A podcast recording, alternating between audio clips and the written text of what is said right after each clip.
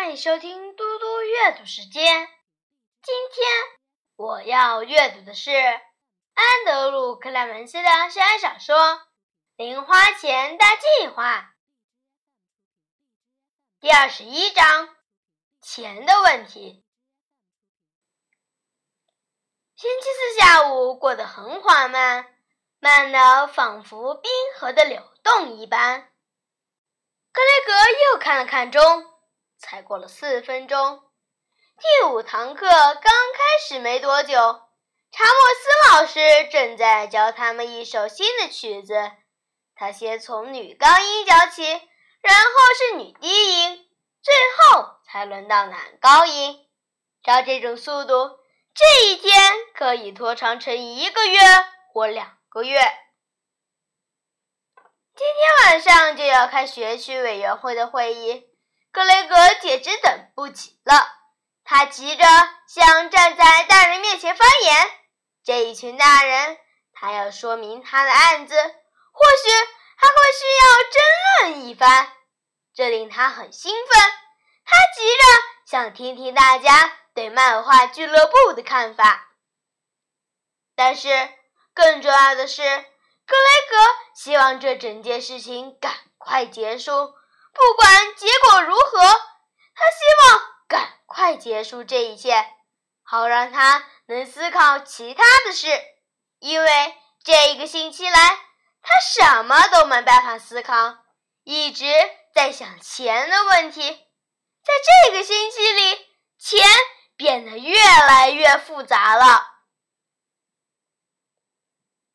直到他和莫拉大吵一架。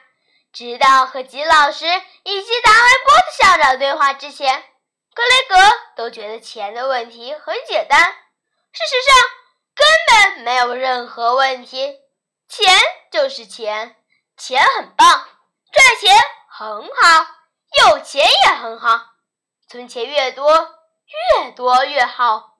钱太简单了。格对钱的态度一向低调，在卖小胖漫画之前，他是如何赚钱或赚了钱做什么，都是他自己的事情，与别人无关。而今天晚上，他将站起来公开告诉大家，为什么应该允许他在学校卖他的漫画赚钱。还好莫拉会在，吉老师也在，这很有帮助。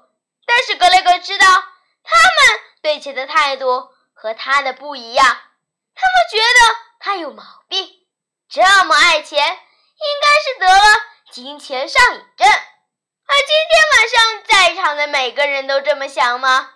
更糟糕的是，难道他真的是这样的人？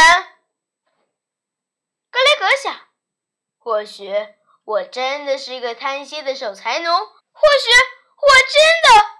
在乎别人，只在乎自己。各位女士，各位先生，欢迎格雷格·肯顿，世界上最自私的孩子。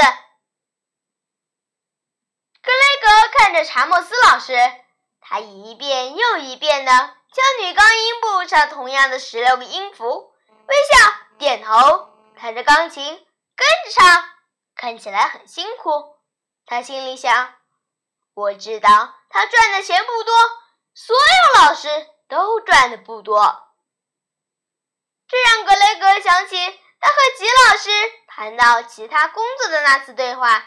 格雷格知道，如果吉老师去实验室或工程公司工作的话，会赚很多钱，但他选择当数学老师。他提到他的哥哥，那个薪水很低的医生，对他而言。够了，就是够了。自从那次谈话后，格雷格每天至少想到吉老师的厕所定理四次。